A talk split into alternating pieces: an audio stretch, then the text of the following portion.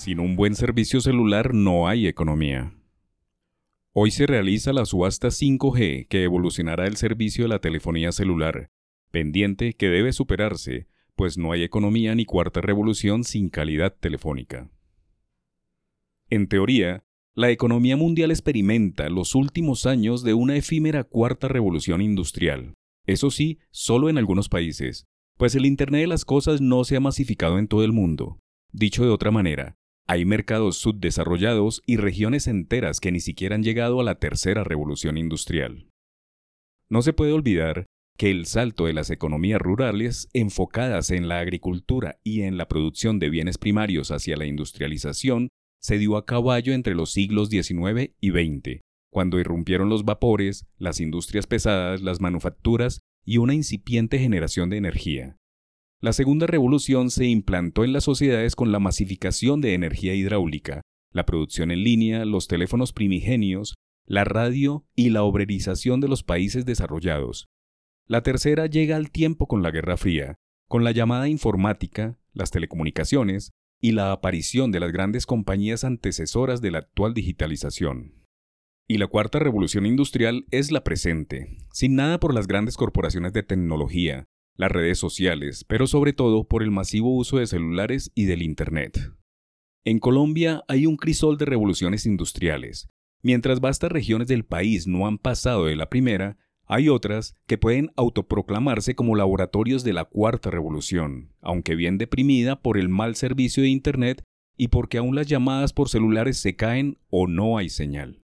Colombia no puede hablar de que atraviesa por el Internet de las cosas por varias razones el bajo poder adquisitivo, el pésimo servicio de telefonía celular, la falta de satélites de comunicaciones propios, la dificultad para poner antenas y por las inversiones en infraestructura de telecomunicaciones. Una cuestión de privados que no invierten por falta de seguridad jurídica, tributaria y el deterioro de las condiciones de orden público.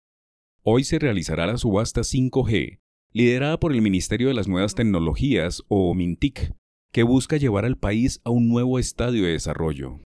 Dice la literatura técnica que 5G es la sigla utilizada para referirse a la quinta generación de tecnologías de teléfono móvil.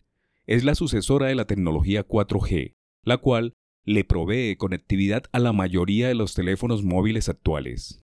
Es un negocio que arbitra el gobierno nacional, en el que intervienen las empresas privadas tradicionales que operan los celulares en Colombia y que promete mejorar el servicio actual.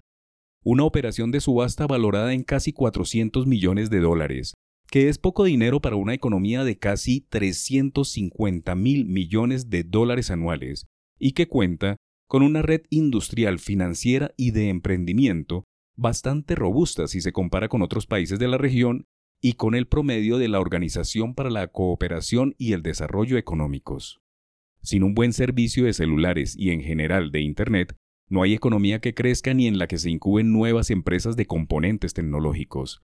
No se puede hablar de ciudades enfocadas en los nómadas digitales o en el emprendimiento con bases tecnológicas si las llamadas se caen, las conexiones son lentas o todo debe ser con cables.